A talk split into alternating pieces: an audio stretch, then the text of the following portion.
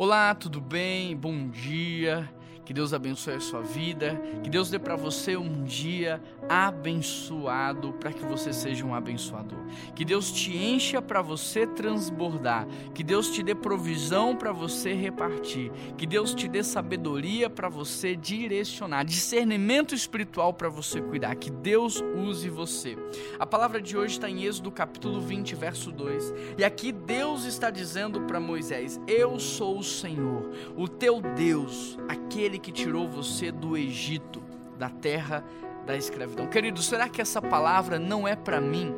Será que essa palavra não é para você? Será que hoje nós não precisamos trazer à memória aquilo que nos dá esperança e nos lembrarmos de quem é que está cuidando da gente? Porque às vezes você pode achar que é o teu chefe. Você pode pensar que é o teu cônjuge. Você pode pensar que é o teu pai ou a tua mãe. Mas eu preciso te lembrar que acima dessas expressões de amor que Deus tem para você, um líder, um pai, uma mãe, um cônjuge, um amigo, acima de tudo isso, é Ele que está no controle de tudo. E Ele vem aqui para te dizer: olha, eu sou o seu Deus, eu sou o Senhor da sua vida, eu sou o teu Salvador, eu amo você mais do que os teus pais te amam. Você é meu antes de ser de qualquer outra pessoa. Eu já tinha um sonho para você antes que você pudesse pensar, antes que você pudesse imaginar, eu já tinha um sonho para você. Eu sou aquele que tirou você do lamaçal do pecado, das mãos de Satanás, das garras do inimigo, do caminho da condenação. Sou eu.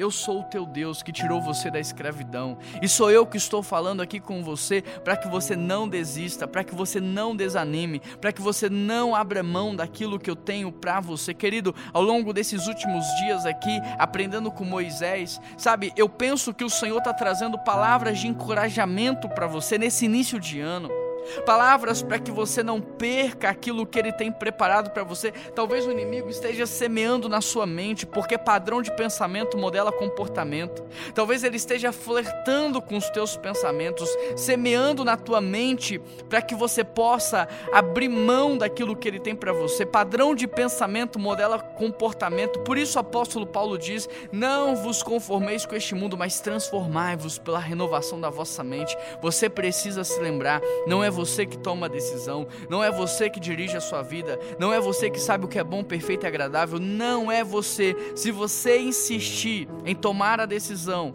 se você insistir em controlar a sua vida, você vai sofrer. Sofrer de maneira desnecessária. Você vai passar, às vezes, pelo vale de maneira desnecessária. Você vai caminhar no deserto de maneira desnecessária. Vai ser como o povo aqui no Egito, que ficou anos e anos e anos perambulando no deserto sem necessidade por causa da desobediência. Não se esqueça: Deus tem plano, Deus tem propósito, Deus tem direção para a sua vida. Deus já tem um caminho abençoado. Você só precisa ser obediente e seguir aquilo que Ele tem para você o Senhor, o teu Deus, o teu Salvador, aquele que te libertou, aquele que te buscou aonde você estava e que te colocou aonde você está, ele tem propósito para a sua vida e ele quer usar você. Não desista, não desanime, permaneça firme, constante e avançando. Vamos orar, Pai? Eu quero pedir por essa pessoa que está participando agora desse devocional. Vai ao encontro dela através do teu espírito e traga à memória aquilo que dá esperança. Lembra ela que ela é filho, que ela é filha. Lembra ela que foi o Senhor que deu palavras de ordem, que o Senhor tinha sonho e propósito. E abençoe para que ela siga naquilo que ela tem para você. Essa é a minha oração. Em nome de Jesus que nós oramos. Amém. Um grande abraço, que Deus te abençoe e até a próxima.